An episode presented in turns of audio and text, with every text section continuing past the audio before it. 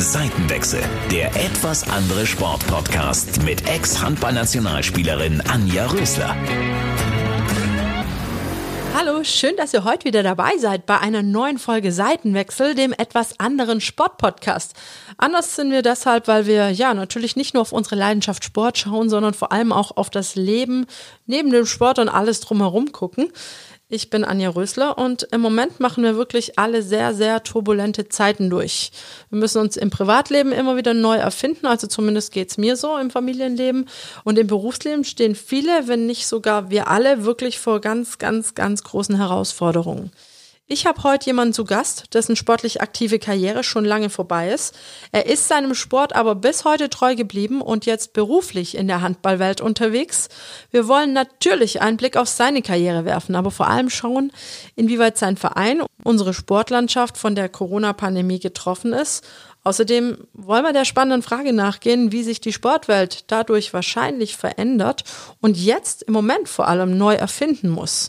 Gerd Hofele war, wie gesagt, erfolgreicher Bundesliga-Handballer und steht heute als alleiniger Geschäftsführer an alter Wirkungsstätte.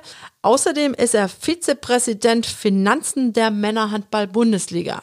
Puh, das war jetzt ganz schön viel. Ich weiß, aber er hat schon so viel geschafft, dass ich es kurz nicht hinbekommen habe.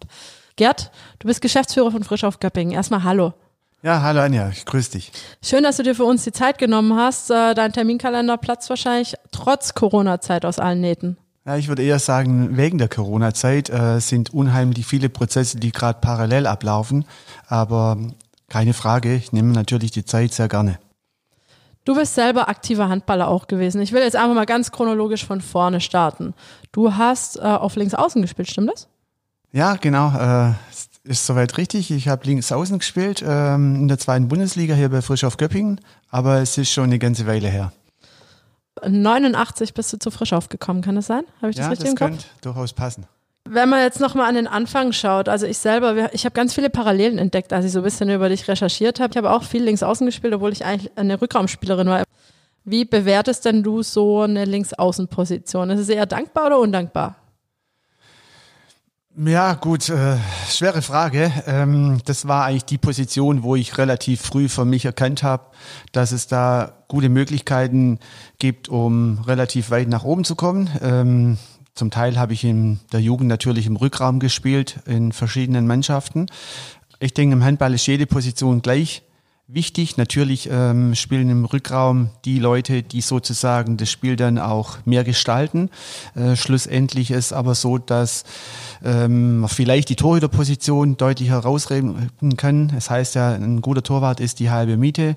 Ich finde, in den vergangenen Jahren hat sich auch die Kreisläuferposition immer als wichtiger etabliert, aber vor dem Hintergrund ist es für mich damals keine Frage gewesen, auf welcher Position dass ich spiele, sondern ich wollte halt auf jeden Fall auf der Platte stehen.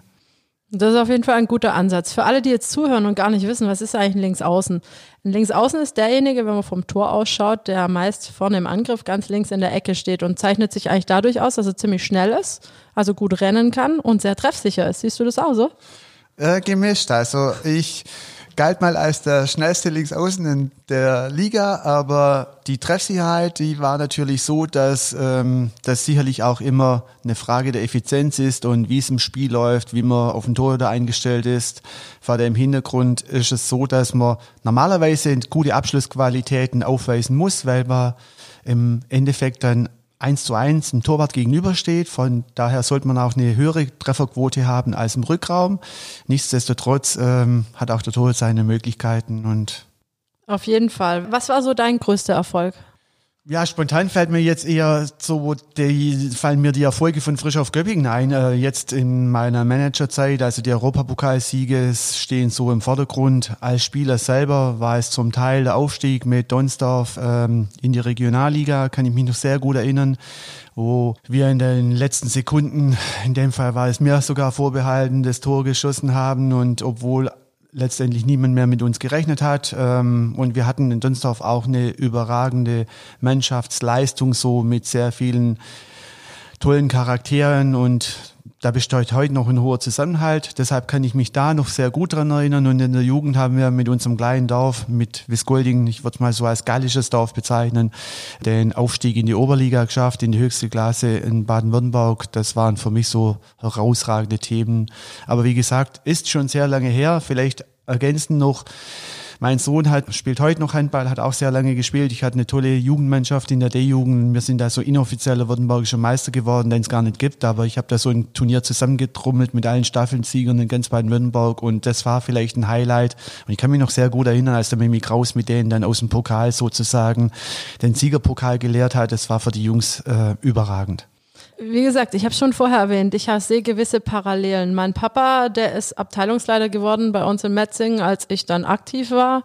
Vorher war er Jugendleiter, bei dir war das, glaubst du, ähnlich, mhm, oder? Ganz genau. Also mein Vater hat mich da ziemlich geprägt, letztendlich oder auch immer unterstützt. Er wurde dann Abteilungsleiter, als wir mit unserer A-Jugendmannschaft, die damals, wie gesagt, in der Oberliga gespielt hat, in die erste Mannschaft aufgerückt ist. Ich selber war im jüngeren Jahrgang, bin dann aber auch in den aktiven Jahrgang aufgestiegen, ähm, musste leider dann sofort die Schiedsrichterprüfung machen, weil wir dort natürlich auch Schiedsrichter benötigt haben, musste ich natürlich vorangehen. Äh, in Summe haben wir, denke ich mal, so zehn Leute dann gleich gleichzeitig den Neulingskurs belegt, ähm, habe dies aber auch sehr gerne gestaltet und es war auch interessante Erfahrung, mal die andere Position zu begleiten, um da vielleicht mehr Verständnis zu entwickeln. Ähm, vor dem Hintergrund kann ich heute auch noch nicht verstehen, wenn man nach dem Spiel immer über den Schiedsrichter lamentiert. Der gehört genauso zu unserem Spiel und macht Fehler wie die Mannschaft auch und muss immer gucken, was man an sich selber verbessern kann. Das hast du schön gesagt. Ich habe das auch bei den Minis beobachtet. Natürlich, ich habe es erzählt äh, mit den Kindern. Die Große spielt Handball und da sind Eltern auf dem, also schon bei den Minis auf der Tribüne, wo man sich wirklich schämt. Das sind Kraftausdrücke, die einem Schiri, einem Gegenspieler oder so da entgegengebracht werden. Wie beurteilst du solche Eltern? Ja, kann ich vor dem Hintergrund nicht verstehen, weil wir müssen froh sein, dass sich junge Menschen sozusagen für diese Tätigkeit begeistern und wir brauchen sie, um letztendlich dann eine Unparteilichkeit im Spiel aufweisen zu können. Vor dem Hintergrund sollte man diese jungen Menschen und auch die Schiedsrichter eher fordern, als sie halt ständig kritisieren. Warum ist aus deiner Schiedsrichterkarriere nichts geworden? Ja, ich habe das wie gesagt nur begleitend gemacht und ähm, war eine tolle Erfahrung. Schlussendlich habe ich mich natürlich aber auf diese aktive Spielerzeit viel mehr konzentriert und auch da viel mehr Wert drauf gelegt.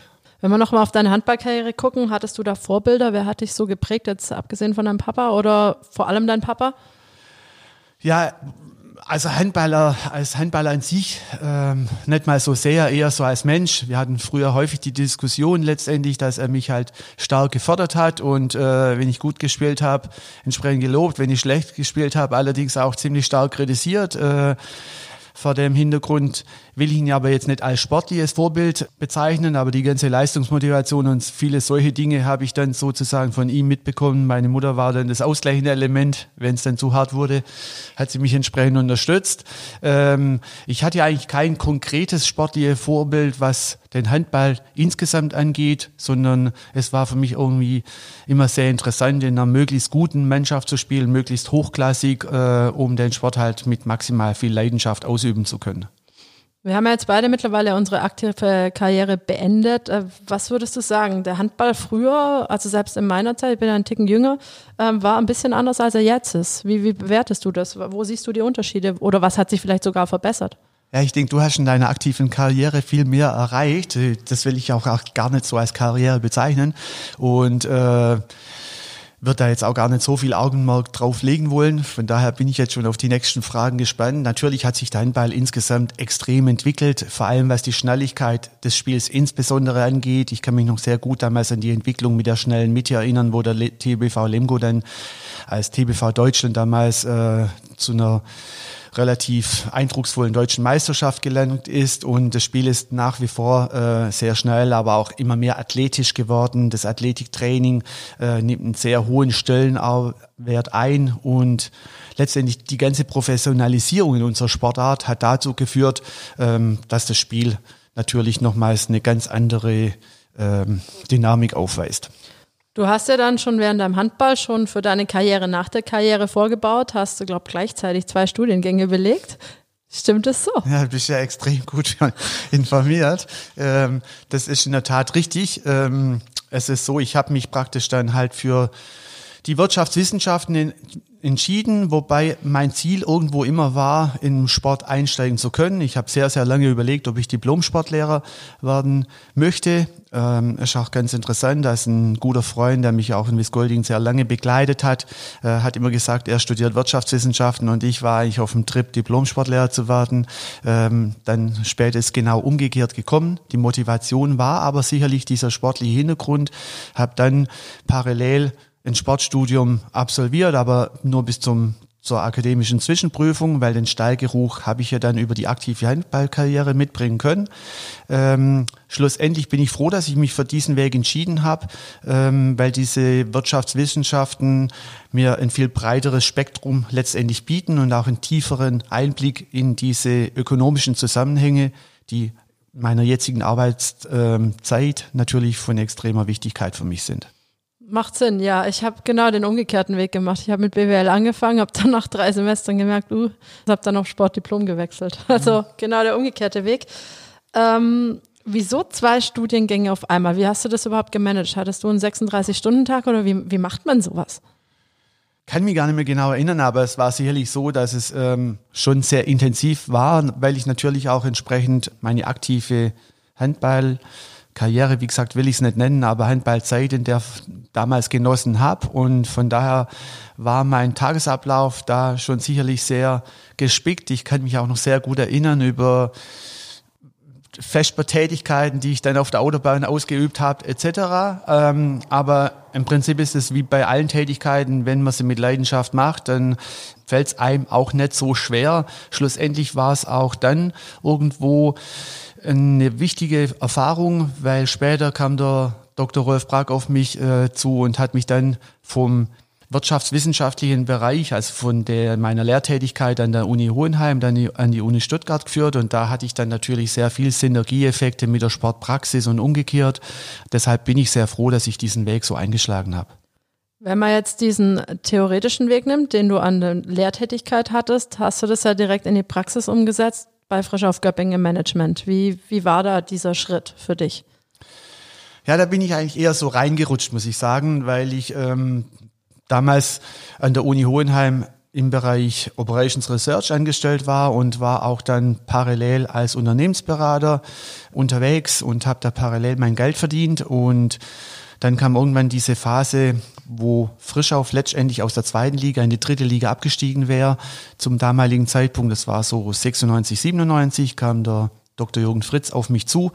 Wir hatten genau in dem Raum, wo wir uns heute befinden, dann so eine Art Workshop initiiert. Ähm, Zudem habe ich mich bereit erklärt, aber aus diesem Workshop hat sich dann eine Präsentation in der Öffentlichkeit an der IHK entwickelt und so bin ich in das Thema immer mehr reingerutscht, zusammen mit meinem damaligen Kollegen, mit Anne Schweiger, der so mehr das Marketing gemacht hat. Ich habe mich da um die Finanzen und Sport mitgekümmert. Und ja, letztendlich hat mich das Thema dann auch nicht mehr losgelassen. Und es ist irgendwann mein Baby geworden, aber ich sehe mich nicht als der Vater von dieser Entwicklung, sondern nur als einer von sehr vielen Protagonisten. Schlussendlich macht es mir natürlich unheimlich viel Spaß, äh, weil es natürlich auch meine Leidenschaft darstellt. Ja, wir sind heute in der Geschäftsstelle, das haben wir gar nicht erwähnt, dass ich heute bei euch zu Besuch bin. Wie waren die Anfänge? Hat es so in einem Kellerloch angefangen oder wie, wie kann ich mir das vorstellen? Nimm uns mal mit, bitte. Ja, ich kann mich noch sehr gut erinnern. Also das erste Gespräch hat beim Dr. Jürgen Fritz zur Osterzeit stattgefunden. Er hat dann sozusagen ein Aktenvermerk erstellt, dass ich bereit wäre, an so einem Thema mitzuarbeiten. Wir haben uns dann in der IHK getroffen und da waren verschiedene Teilnehmer und dann ging es einfach darum, dass man ein Konzept braucht. Zum Glück hatte ich mir schon vorher was überlegt, weil äh, der Jürgen damals mich dann benannt hat, dass ich deswegen auch mit am Tisch sitzen würde. Wir hatten dann hier, genau in diesem Raum, zwei Tage eine Art Workshop gegründet, sind dann an der IHK, habe ich gerade gerade schon erzählt, entsprechend aufgetreten und ist auf eine sehr, sehr gute Resonanz gestoßen. Hat mit dem Kurt Reusch damals so einen neuen Trainer dazu bekommen, der letztendlich auch für eine Aufbruchstimmung gesorgt hat, weil er ähm, sich einen sehr guten Namen in der Region erarbeitet hat und vor allem auch natürlich damit gewährleistet war, dass er wieder junge Talente hier an den Bundesliga Standpunkt heranführen. So hat sich das schlussendlich entwickelt und zwar so im Jahr 97. Frischauf war damals sozusagen auch, was das Eigenkapital angeht, auch einer der Clubs, wo das Eigenkapital in der Bilanz auf der falschen Seite stand. Also von daher ging es natürlich darum, auch die wirtschaftlichen Voraussetzungen zu schaffen. Wir sind dann in vier Jahren von Platz 7, 4, 2, 1 in die Bundesliga aufgestiegen. Das war so im Jahr 2000.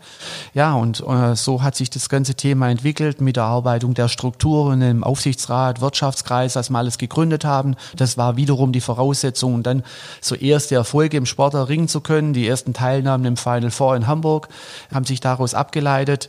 Dann war irgendwann mal klar, wir müssen nicht nur in die Beine, sondern auch in die Steine investieren. Da hat uns dieser Wirtschaftskreis und Aufsichtsrat, insbesondere Uli Weiß, aber auch der Hubert Nägele, extrem geholfen, die dann auch mit dafür gesorgt haben, dass wir eine selbstschuldnerische Bankbürgschaft in Höhe von zwei Millionen bekommen haben. Ich wusste damals nicht, wie aufwendig so äh, Geschäftsprozess in der Form ist. Ähm, hätte ich mir zum damaligen Zeitpunkt auch nicht vorstellen können. Wir hatten dann die EWS Arena ausgebaut, irgendwann dann die sportlichen Erfolge mit den Europapokalsiegen errungen, was ich vorher schon gesagt habe. Das war eigentlich mein großes Ziel. Nach dem ersten Europapokalsieg dachte ich, jetzt habe ich alles erreicht in meiner beruflichen ja, Laufbahn, sage ich mal. Aber es geht natürlich immer höher und auch immer weiter und äh, momentan ist das Nachwuchssender ein Thema, was uns sehr beschäftigt. Und dann bin ich auch schon in der blöderweise in der laufenden Situation, wo wir vor, ja, vor dem Hintergrund dieser Corona-Pandemie natürlich vor ganz neuen Herausforderungen stehen.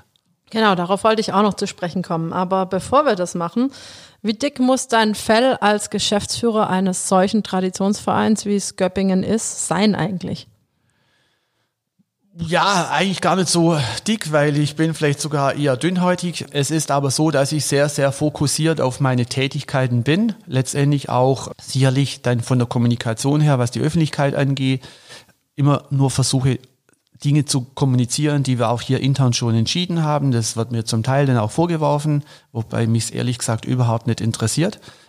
Anfangs habe ich mich damit vielleicht auch auseinandergesetzt und finde es immer dann irgendwo ungerecht, wenn dann Dinge auftreten, die in der Form gar nicht stimmen oder man eigentlich nicht den Hintergrund kennt. Aber schlussendlich ist die Zeit eigentlich schon lange vorbei, dass mich das großartig tangiert. Die Aufgaben hier sind so vielfältig letztendlich, um diesen Bundesligaspielbetrieb aufrecht zu erhalten. Es kam da dann später auch die Tätigkeiten als Geschäftsführer von der EWS Arena hinzu, wo es jetzt hier sehr viele Synergieeffekte gibt. Ähm, vor dem Hintergrund habe ich gar nicht die Möglichkeit, mich mit diesen, ich nenne es mal Nebensächlichkeiten, dann großartig auseinanderzusetzen. Wie man den Schwabe so kennt. Äh, nett gebruttelt ist gelobt genug, um es ja. mal kann man schon so sagen, der Uli Weiß sagt sehr häufig, nicht viel gebruddelt ist schon gelobt genug. Ähm, das ist so die Steigerung und man darf auch intern sozusagen sich immer kritisch auseinandersetzen. Natürlich will ich jetzt nicht verhehlen, jeden Menschen oder auch jeden Mitarbeiter von uns tut Anerkennung gut, aber das ist irgendwo nicht meine Hauptmotivation. Äh, die Hauptmotivation meiner Tätigkeit liegt immer irgendwo in der Zielsetzung, wo ich mit meinen Mitarbeitern. Wir haben hier ein tolles Team und auch wirklich tolle äh, Leute, die zum Teil auch über die Uni Stuttgart, über diese Tätigkeit dann auch mit, mit hier, mit mir entsprechend an Bord gegangen sind. Vorausholen möchte ich vielleicht Peter Kühnle, ist mein Stellvertreter hier momentan, aber es sitzt auch ein Mitarbeiter, der auch von der Uni kommt, hier mit am Tisch, der Thomas. Vor dem Hintergrund bin ich sehr froh und dankbar, dass wir sehr, sehr gute Leute haben und auch als Team funktionieren. Und das ist aus meiner Sicht auch das Entscheidende. Einzelner kann in dieser Branche eigentlich nichts ausrichten, weil die Aufgabenvielfalt äh, so groß ist und auch die Spezialisierung. Die Tätigkeiten werden immer größer. Ich habe die Professionalisierung vorher schon angesprochen. Allein das Thema Zentralvermarktung in der Handball-Bundesliga stellt unseren Marketingbereich immer wieder vor neue Herausforderungen von vor dem Hintergrund ist es einfach so, dass man sich auf das Ziel, wo man hin möchte, fokussieren will und da ordne ich dann auch relativ viel entsprechend unter. Wir haben natürlich auch viele Hörer, die jetzt nicht aus dem Handball kommen oder die sich da gar nicht so auskennen. Wie finanziert sich der Handball? Sind es Fernsehgelder? Sind es Sponsoreneinnahmen? Sind es die Zuschauereinnahmen? Wie ist es? Das kann man relativ einfach sagen. Wir verstehen uns ja auch als die zweit professionellste Sportart hinter Fußball in Deutschland, zumindest was die Teamsport, den Teamsportbereich betrifft. Im Fußball ist es einfach so, Sie haben die Fernsehgelder oder du hast die Fernsehgelder angesprochen, die nehmen, nehmen da so einen großen Raum ein und sind meines Erachtens vielleicht sogar 50 Prozent des Gesamtetats, des Volumen, was da dahinter steckt. Das ist auch der Hintergrund, warum das die DFL jetzt unbedingt diese Spiele noch im Mai, Juni absolvieren möchte, weil da noch 750 Millionen allein von der vierten Fernsehrate im Feuer stehen. Im Handball ist es ganz anders. Wir sind zwar froh, dass wir in der Vergangenheit hier eine sehr viel größere mediale Präsenz entwickelt haben. Ich kann mich noch sehr gut an die Anfangszeiten erinnern. Da fand Handball im Fernsehen in der Form überhaupt gar nicht statt. Wir hatten dann schon mit Sport 1 damals, mit der DSF-Übertragung dann tollen ersten Schritt, wo jede Woche ein Spiel live gesendet wurde im DSF. Heute ist natürlich nochmal ein ganz anderes Zeitalter angebrochen mit dem Fernsehvertrag mit Sky in Verbindung mit der Sport A, also der rechte Gesellschaft von ARD und CDF, werden alle 306 Spiele in der Bundesliga live produziert und auch entsprechend in Sky gesendet. Wir haben einen tollen Partner, wo natürlich der Premium-Sportart wie Fußball, Formel 1 entsprechend stattfindet.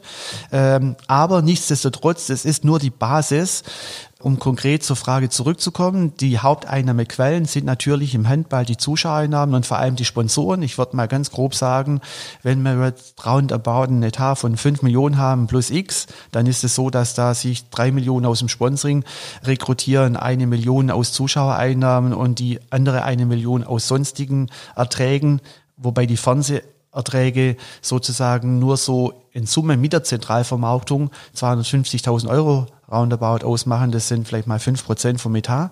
Deshalb spielt der Fan für uns eine viel, viel größere Rolle, als es in der Fußball-Bundesliga der Fall ist. Insofern Geisterspiele eigentlich dann eher sinnfrei im Handball. Ja, ich würde es auch im Fußball als sinnfrei bezeichnen, weil wir zeichnen uns beide, sowohl der Fußball als auch der Handball, dadurch aus, dass man Zuschauersport betreiben, der Zuschauersport setzt natürlich voraus, dass Fans im Stadion sind. Von daher ist uns beiden momentan die Geschäftsgrundlage entzogen. Der Fußball wird die Geisterspiele ziemlich sicher oder bin ich mir ziemlich sicher durchführen, wenn es irgendwie möglich ist, um dieses Fernsehgeld entsprechend zu retten. Im Handball ist es so, ähm, da sind die natürlich auch eine Alternative. Also Geisterspiele sind am Ende des Tages dann besser wie gar keine Spiele, aber wir werden alles dafür tun, um die entsprechend vermeiden zu können. In der laufenden Saison kann ich es mir aktuell gar nicht mehr vorstellen, aufgrund der Kürze der Zeit und auch der momentanen Entwicklung. Die Kontaktsperre ist jetzt weiterhin aufrechterhalten bis Anfang Mai. Wir haben die Liga momentan vertagt bis zum 16. Mai. Also theoretisch könnten wir dann noch spielen. Allerdings vor dem Hintergrund, wir müssten unsere Spieler letztendlich ja mit mindestens Vorlauf von drei, vier Wochen versehen, dass die auch wieder Trainingsmöglichkeiten haben. Wir haben einen Kontaktsport. Kontakt ist im Training momentan nicht vorgesehen und auch nicht möglich. Die Hygienestandards müssten wir aufrechterhalten. Also ähm, die Wahrscheinlichkeit, die Saison noch zu beenden, rückten immer weitere Ferne, auch wenn es natürlich aus sportlicher Gesichtspunkte der Wunsch wäre, einen deutschen Meister und auch die Europapokal-Teilnehmer im sportlichen Wettbewerb zu küren. Ähm, wir würden uns alle schon freuen, wenn wir die neue Saison sozusagen regelmäßig oder normal in Anführungszeichen beginnen können. Und da ist allerdings so, nach momentanen Prognosen könnte es auch noch eine ganze Weile dauern, bis Zuschauer bei Großveranstaltungen möglich sind. Und deswegen müssen wir uns natürlich insbesondere, was die neue Saison angeht, auch mit diesem Szenario beschäftigen. Jetzt sind wir schon mitten in der Coronavirus-Krise. Du hast es gerade schon angesprochen. Es ist natürlich in aller Munde. Es beeinträchtigt unseren Alltag als Privatperson natürlich extrem, als Berufsperson natürlich noch extremer, bei manchen sehr extrem. Wie ist bei dir so die Lage? Ja, das hat unser gesamtes ähm, berufliche Umfeld komplett auf den Kopf gestellt. Ähm, es gab ja immer mehr Einschränkungen schlussendlich. Wir haben dann relativ früh ähm, dann festgestellt, dass sozusagen ohne unsere Spiele, unsere Einnahmemöglichkeiten gegen Null tendieren. Ich habe vorher dieses Thema Zuschauersport schon angesprochen. Der größte Kostenblock in diesem Bereich ähm, sind die Personalkosten, hier insbesondere die Spielergehälter. Von daher war es ein erster großer Schritt, den ja auch die Bundesregierung in einem Schnellprozess allen Mittelständlern oder allen Unternehmen in Deutschland zur Verfügung gestellt hat, indem es da Erleichterungen gab, haben wir mit unseren Spielern gesprochen und innerhalb von 24 Stunden mit ihnen auch eine Vereinbarung getroffen, wo sie auf einen großen Teil ihrer Gehälter entsprechend verzichten, Klammer auf, müssen, Klammer zu, weil das Diese Vorgehensweise war alternativlos aus zwei Gründen. Zum einen aufgrund von der wirtschaftlichen Dimension, zum anderen äh, stellt es die Voraussetzung dar. Übrigens parallel möchte ich noch einfügen, dass das natürlich auch für alle Mitarbeiter auf der Geschäftsstelle gilt, dass man nur dann sozusagen entsprechend mit seinen weiteren Kundengruppen wie Sponsoren, Dauerkartenbesitzern reden kann. Ja, ich würde es auch im Fußball als sinnfrei bezeichnen, weil wir zeichnen uns beide, sowohl der Fußball als auch der Handball, dadurch aus, dass man Zuschauersport betreiben, der Zuschauersport setzt natürlich voraus, dass Fans im Stadion sind. Von daher ist uns beiden momentan die Geschäftsgrundlage entzogen. Der Fußball wird die Geisterspiele ziemlich sicher oder bin ich mir ziemlich sicher durchführen, wenn es irgendwie möglich ist, um dieses Fernsehgeld entsprechend zu retten. Im Handball ist es so, ähm, da sind die natürlich auch eine Alternative. Also Geisterspiele sind am Ende des Tages dann besser wie gar keine Spiele, aber wir werden alles dafür tun, um die entsprechend vermeiden zu können. In der laufenden Saison kann ich es mir aktuell gar nicht mehr vorstellen, aufgrund der Kürze der Zeit und auch der momentanen Entwicklung. Die Kontaktsperre ist jetzt weiterhin aufrechterhalten bis Anfang Mai. Wir haben die Liga momentan vertagt bis zum 16. Mai. Also theoretisch könnten wir dann noch spielen. Allerdings vor dem Hintergrund, wir müssten unsere Spieler letztendlich ja mit mindestens Vorlauf von drei, vier Wochen versehen, dass die auch wieder Trainingsmöglichkeiten haben. Wir haben einen Kontaktsport. Kontakt ist im Training momentan nicht vorgesehen und auch nicht möglich. Die Hygienestandards müssten wir aufrechterhalten. Also ähm, die Wahrscheinlichkeit, die Saison noch zu beenden, rückten immer weitere vorne, auch wenn es natürlich aus sportlicher Gesichtspunkte der Wunsch wäre, einen deutschen Meister und auch die Europapokal-Teilnehmer im sportlichen Wettbewerb zu küren. Ähm, wir würden uns alle schon freuen, wenn wir die neue Saison sozusagen regelmäßig oder normal in Anführungszeichen beginnen können. Und da ist allerdings so, nach momentanen Prognosen könnte es auch noch eine ganze Weile dauern, bis Zuschauer bei Großveranstaltungen möglich sind. Und deswegen müssen wir uns natürlich insbesondere, was die neue Saison angeht, auch mit diesem Szenario beschäftigen. Ja, du hast es gerade selbst schon gesagt, wenn man jetzt so auf den Handball-Bundesligisten schaut, denkt man als erstes an die Spieler, an den Trainer. Aber hier bei euch hängen ja ganz viele Existenzen auch an Personalkosten dran, an Leuten vom Hausmeister angefangen bis in die Geschäftsstelle. Wie, wie geht ihr da um? Seid ihr da offen? Wie, wie läuft das hier? Ja gut, ähm, das Team auf der Geschäftsstelle, da ist es so, dass wir momentan alle im Homeoffice sind und natürlich unheimlich viel zu tun haben. Da muss man jetzt differenzieren. Unsere Mannschaften haben wir zum Beispiel komplett in die Kurzarbeit mit Null geschickt, weil ein Training momentan nicht möglich ist und weil es auch nur die wirtschaftliche Voraussetzung darstellt, um jetzt erstmal die Kosten in der Form zu senken, wie es unbedingt notwendig ist. Auf der anderen Seite ergeben sich für die Geschäftsstelle in allen Bereichen natürlich ganz neue Herausforderungen. Letztendlich wichtig, ähm, um die Rentabilität, aber vor allem auch die Liquidität entsprechend zu sichern, um dann das Interesse an Frischauf hochzuhalten, bis wir uns dann alle mal in der EBS Arena wiedersehen können. Gibt es ganz, ganz vielfältige Aktivitäten aus dem Marketingbereich. Der Sport ist am meisten betroffen. Unsere Jungs halten sich natürlich individuell fit, weil ansonsten wäre das gar nicht möglich. Die haben ja auch diesen Bewegungsdrang, die müssen ihre Körper sind quasi an diese tägliche Belastung gewohnt. Also die können natürlich jetzt nicht, ähnlich wie ein Shutdown in der Bundesregierung, dann was die Wirtschaft angeht, ihre sportliche Aktivität auf null herunterfahren. Es wäre gar nicht verantwortungsbewusst und dann auch nicht möglich, sozusagen dann wieder in relativ kurzer Zeit seine Maximalleistung bringen zu können. Das muss man wirklich hier ganz differenziert betrachten.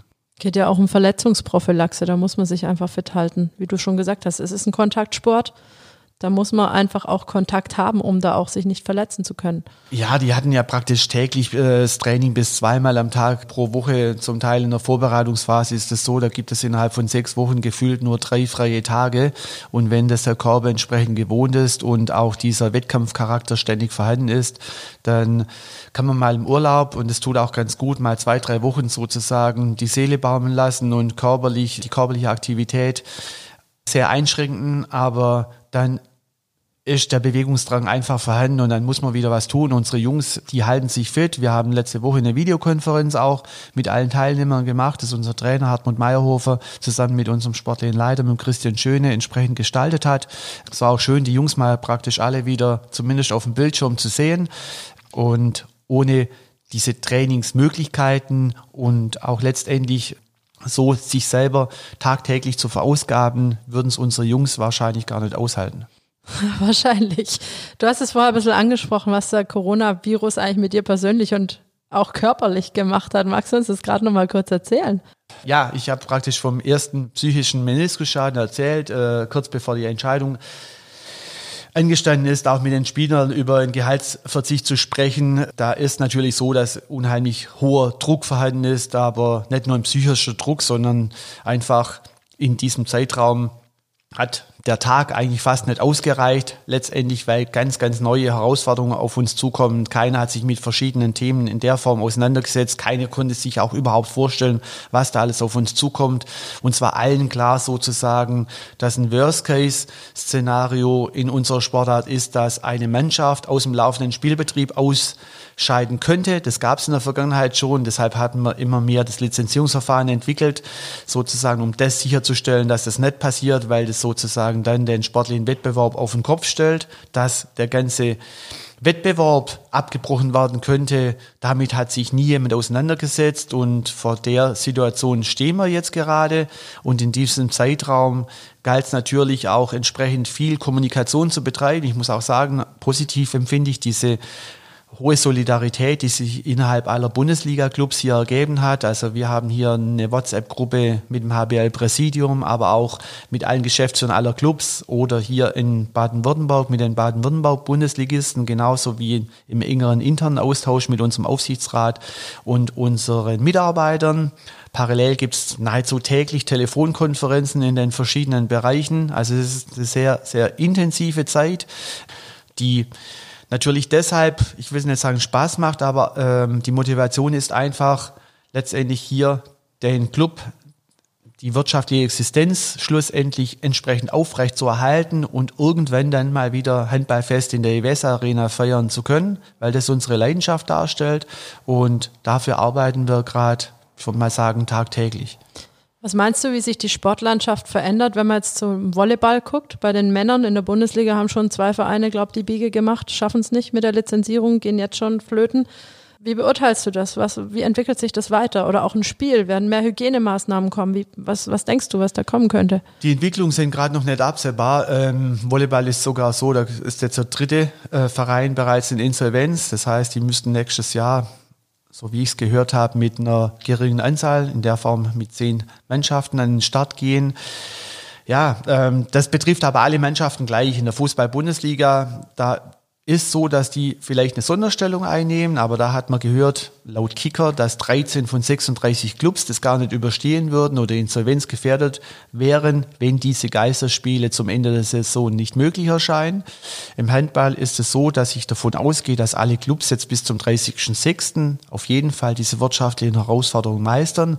Wie es dann allerdings in der Zukunft abhängt, das hängt natürlich stark ähm, davon ab, wann wir wieder spielen können. Das ist das alles Entscheidende wenn wir eine normale Runde im, von mir aus auch im Oktober anstatt im September beginnen können, dann kann ich mir das sehr gut vorstellen, dass wir die Voraussetzungen, auch die Strukturen unserer Sportart aufrechterhalten können. Das ist momentan eigentlich auch dann diese aktuelle Herausforderung, die Strukturen zu erhalten, um dann, wenn es dann ein normales Leben in Deutschland wieder möglich ist, sozusagen auch den Sport in der Form wieder hochzufahren, dass wir auf dem gleichen Niveau beginnen können, wo wir vor jetzt ein paar Wochen aufgehört haben.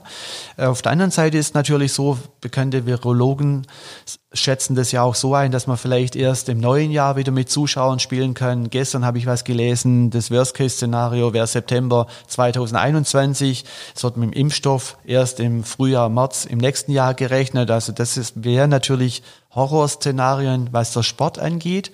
Wobei man natürlich auch sagen muss, über allem steht momentan diese Gesellschaft, die Entwicklung, dass man diese Pandemie in den Griff kriegt. Und da muss auch jede Sportart, auch unser geliebter Handballsport sozusagen seinen Beitrag leisten.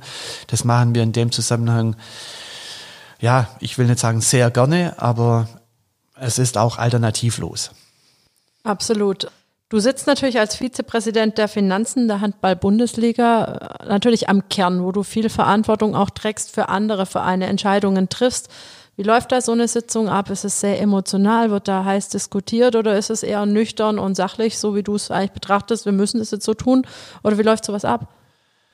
Ja, ich, ich spüre da gar keine große Verantwortung. Wir haben da ein Präsidium sozusagen ein tolles Miteinander, auch mit den Kollegen der HBL GmbH, mit Frank Bohmann. Die machen da alle einen sehr, sehr guten Job. Wir sind sehr, sehr eng vernetzt. Der Uwe Schwenker als unser Präsident führt auch das Gremium sehr, sehr gut und äh, wir sind da im ständigen Austausch, können dann natürlich immer auf neuere Entwicklungen reagieren. Ich bin momentan auch wirklich sozusagen sehr froh darüber, aus Frischaufsicht so eng in diesem Kern mit dabei zu sein, weil wir diese Entwicklung dann hautnah mitbekommen. Wir versuchen natürlich auch alle anderen Mitglieder entsprechend immer mit auf die Reise zu nehmen. Ich habe von diesen ganzen Kommunikationsgruppen jetzt gerade schon gesprochen, aber es hilft, wenn man sozusagen die Hintergründe noch besser verstehen kann und dann auch möglichst schnell auf neue Veränderungen reagieren kann. Von daher finde ich das jetzt gar keine Belastung, sondern eher ein Privileg. Und im Prinzip haben wir alle sozusagen da das Interesse des Handballs insgesamt ähm, im Kopf und das ist äh, in unserem Blickfeld. Und wir sind natürlich da in der Verantwortung, Entscheidungen nicht nur für unsere Clubs, ähm, das gilt aber generell für die Präsidiumstätigkeit zu treffen, sondern wir müssen, ich habe es vorher schon gesagt, die Voraussetzungen schaffen, dass wir die Strukturen bei allen Clubs in unserer Sportart erhalten können. Und da ist wichtig, dass wir möglichst keine Marke verlieren. Alle Clubs haben sehr viel Markenpotenzial und quasi da dazu beigetragen und investiert, um diese Marken entsprechend aufleben zu lassen. Und unser aller Ziel ist, dass wir möglichst zu einem frühen Zeitpunkt wieder mit normalem Handballsport in der Handball-Bundesliga, aber auch in der zweiten HBL starten können. Jetzt haben ja flächendeckend in Deutschland fast alle Teamsportarten ihre Saison schon beendet. Im Frauenhandball-Bundesliga-Bereich wurde die Saison auch beendet. Im Amateurbereich fängt es jetzt an, langsam alles beendet zu werden. Warum zögert die HBL so lange? Wir zögern eigentlich gar nicht, sondern wir versuchen letztendlich aus sportlicher Sicht alles dafür zu tun, dass wir die Saison sportlich beenden können. Unsere Aufgabenstellung ist eigentlich, sportlichen deutschen Meister zu küren, einen sportlichen Wettbewerb entsprechend abzuschließen. Natürlich ist äh, auch ein sehr hoher Motivationsgrund oder ich kann sogar sagen, momentan steht auch die wirtschaftliche Betrachtungsweise da im Vordergrund über dem Sport, was völlig paradox erscheint, weil es darum geht, diese Clubs am Leben zu erhalten. Ähm, und vor dem Hintergrund arbeiten wir sehr verantwortungsbewusst und gehen mit der Situation sehr sorgfältig um. Da steckt auch dahinter schlussendlich, dass man erstmal selber alles dafür tun muss, dass man entsprechend, ich nenne mal, das, das Produkt wiederherstellen kann unter Umständen wären da auch andere wirtschaftliche Aspekte dadurch gefordert, würden Klagewellen drohen, wenn man dafür nicht alles getan hat.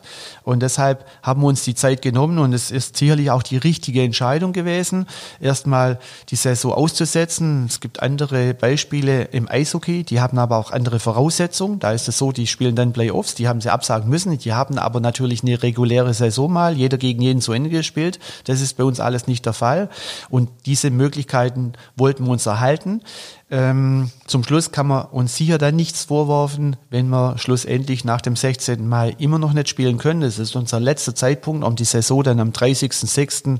entsprechend zu beenden. Und deswegen würden wir dann sagen können, wir haben alles dafür getan.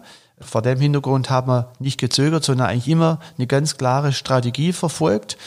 Es ist uns natürlich klar, dass die Wahrscheinlichkeit, dass wir die Saison dann wieder beginnen können, in laufenden Spieljahr, dass die immer weiter nach hinten gerückt ist. Das habe ich vorher schon erwähnt.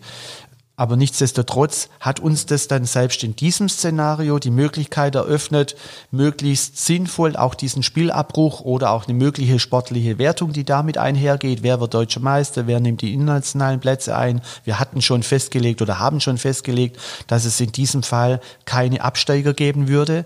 Ähm, Aufsteiger müssen wir praktisch von den Instituten entsprechend aufnehmen, insbesondere aus der dritten Liga besteht ein Grundlagenvertrag mit dem Deutschen Handballbund, dass es Aufsteiger geben muss, sozusagen. Wir haben uns intern auch schon darauf verständigt, dass wir ausnahmsweise alle vier Staffelsieger aus der dritten Liga aufnehmen würden, um da die Ungerechtigkeit abzumildern. Muss man dazu sagen, der DHB kommt uns auch in anderen Bereichen sehr stark entgegen. Der DHB ist für diese dritte Liga zuständig und hat uns darum gebeten.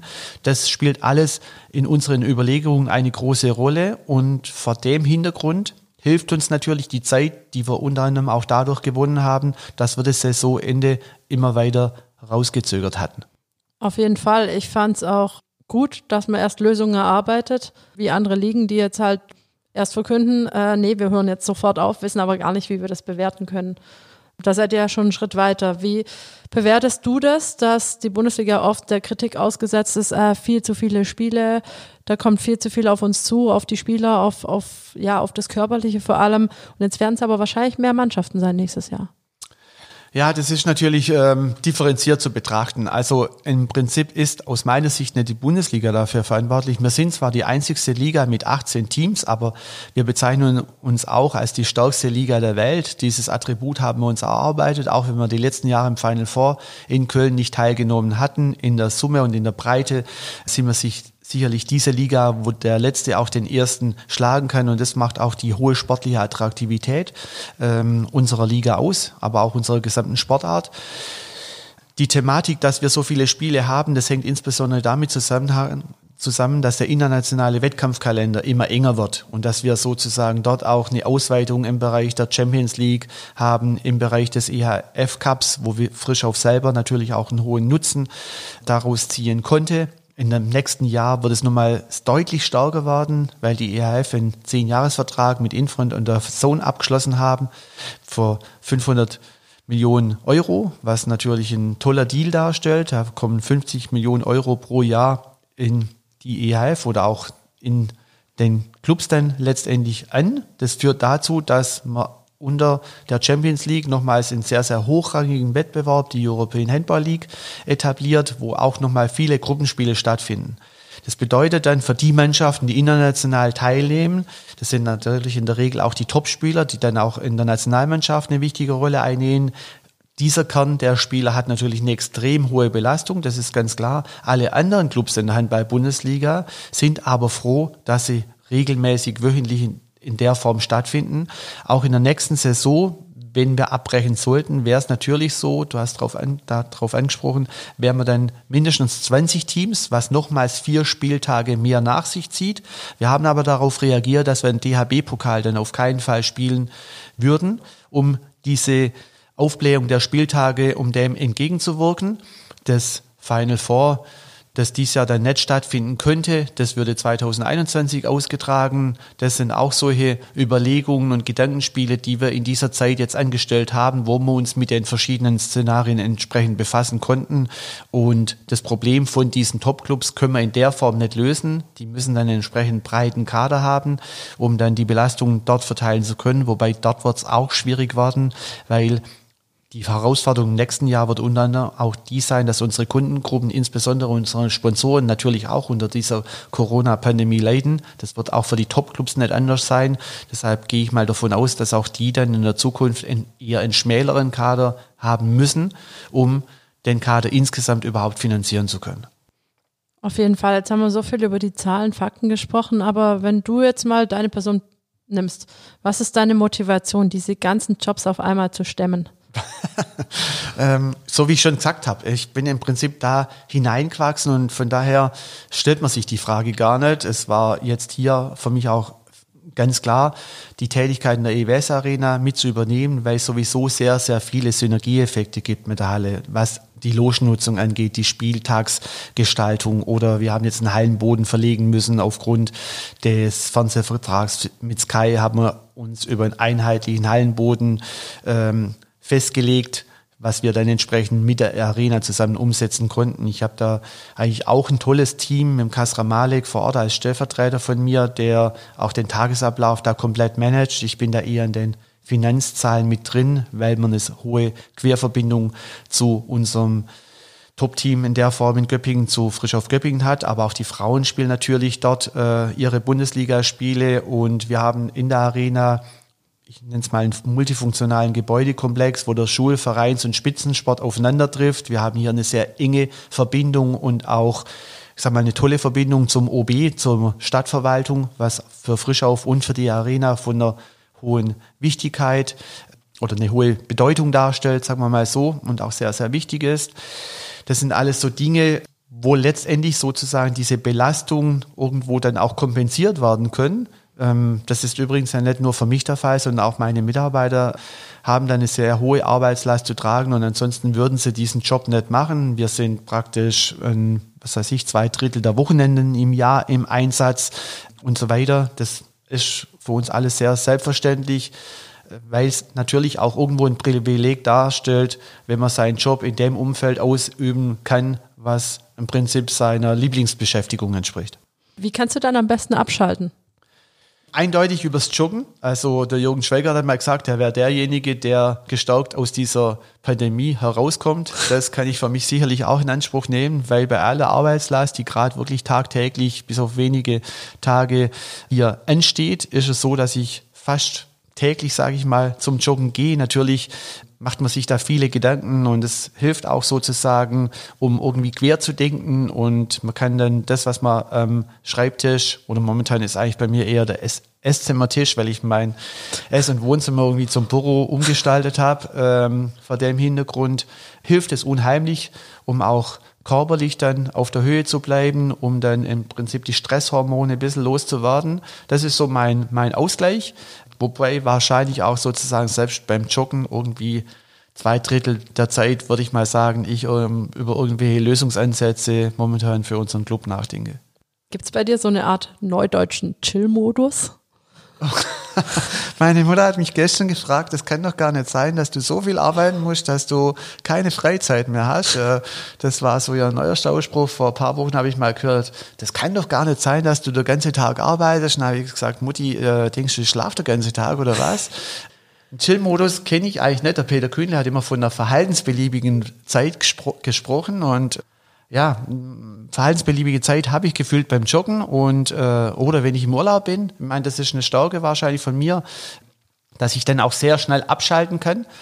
Also da gibt es schon die Möglichkeit, letztendlich in diesen Chill-Modus zu kommen, aber im Normalfall befinde ich mich lieber im Arbeitsmodus, ehrlich gesagt. Okay, das ist ja auch eine Aussage. Macht man das Arbeiten zum Chill-Modus. Ja. Du bist passionierter Skifahrer, habe ich gehört.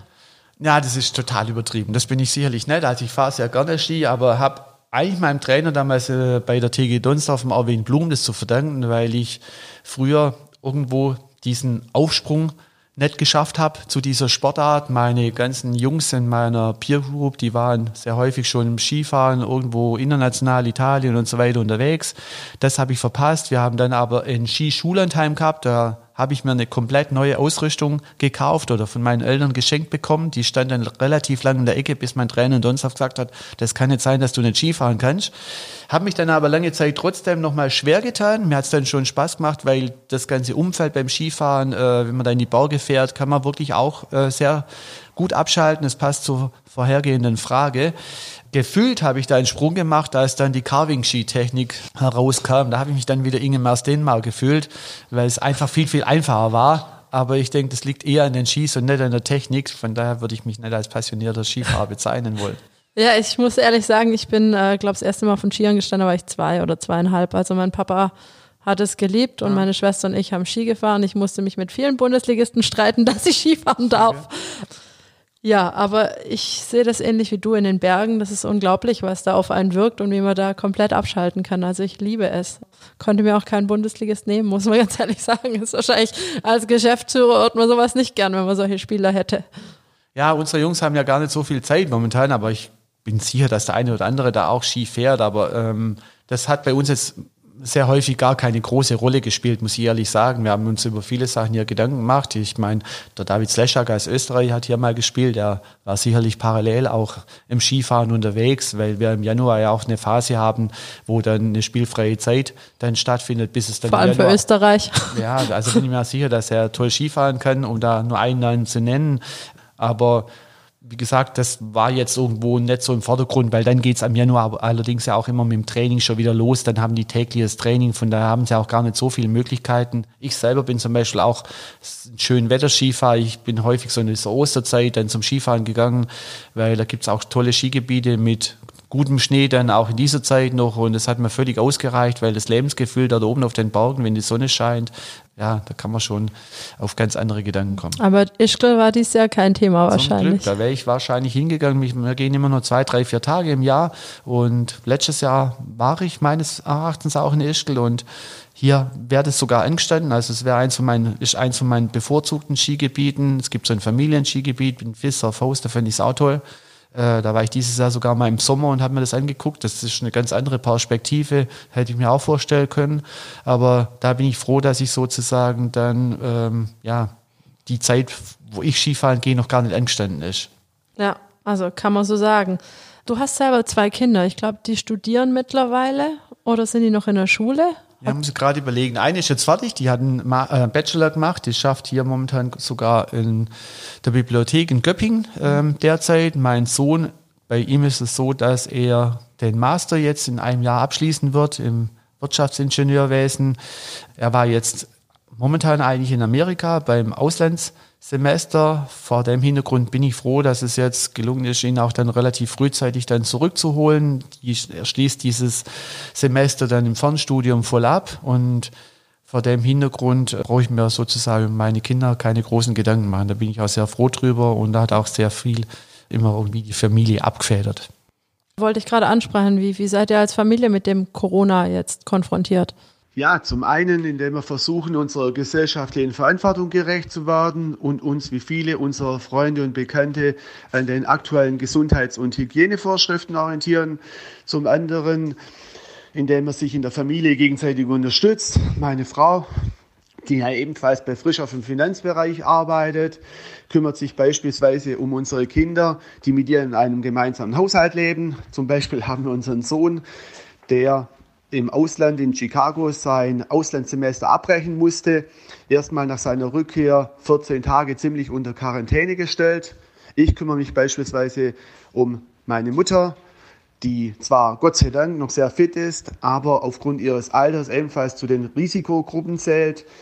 Um mich kümmert sich meine Lebensgefährtin bzw. wir beiden unterstützen uns gegenseitig.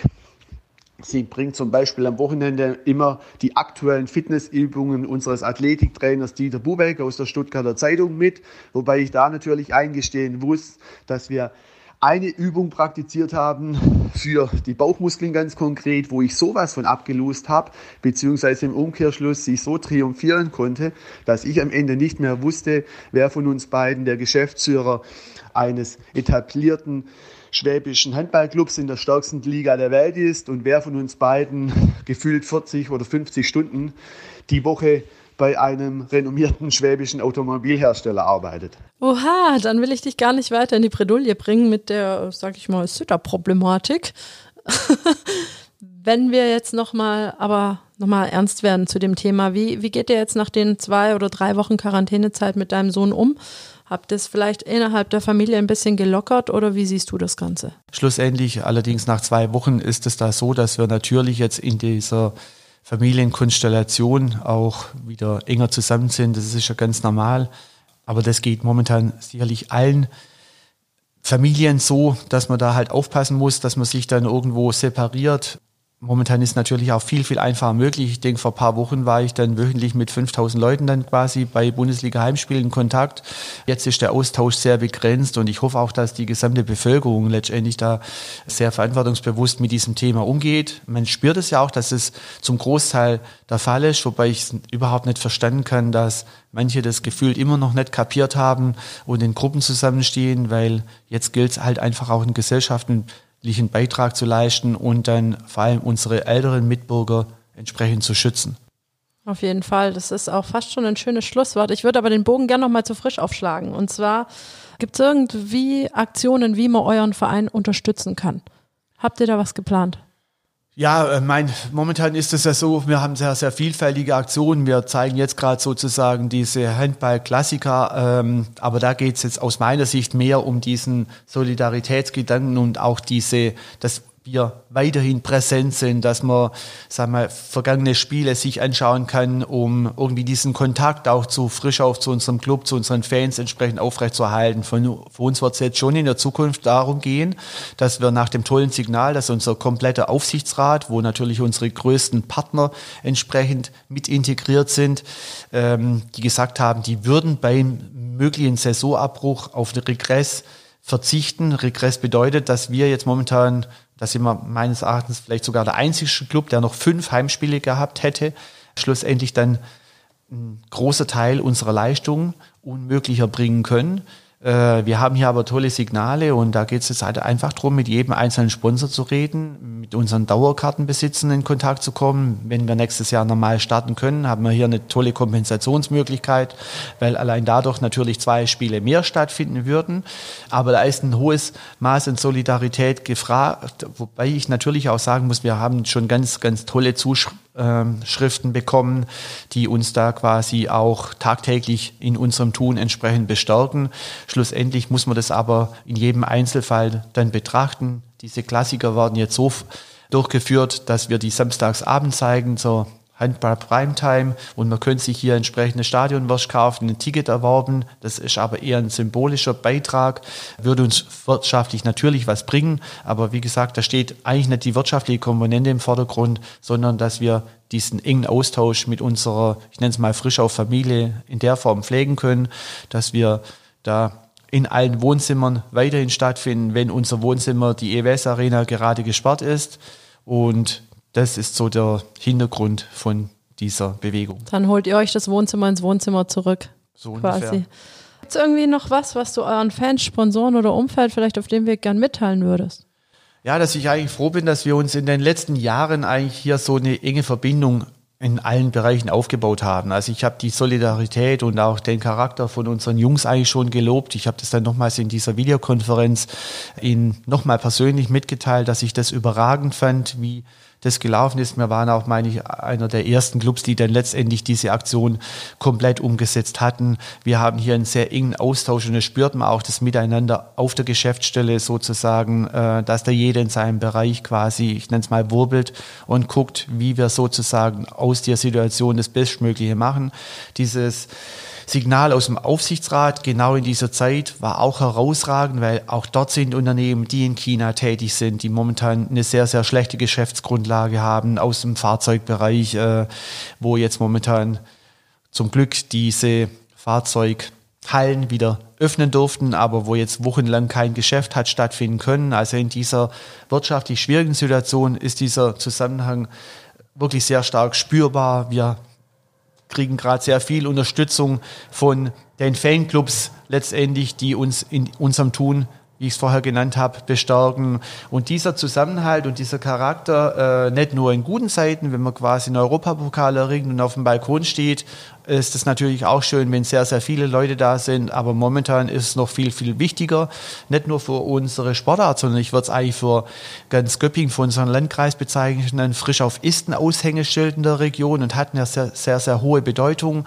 Auch was die, den gesellschaftlichen Stellenwert angeht, das spürt man jetzt noch mehr, finde ich, wenn man praktisch diese Vorzüge nicht mehr genießen kann. Und ich bin mir sicher, wenn wir irgendwann wieder mit Zuschauern in der EWS Arena spielen können, dann werden die Leute sich darauf freuen und in die EWS Arena pilgern. Und darauf freue ich mich jetzt schon. Sehr schönes Schlusswort. Ich wünsche dir natürlich alles, alles Gute, dass ihr gut durch diese Zeit kommt. Bleibt bitte gesund. Ihr da draußen übrigens auch.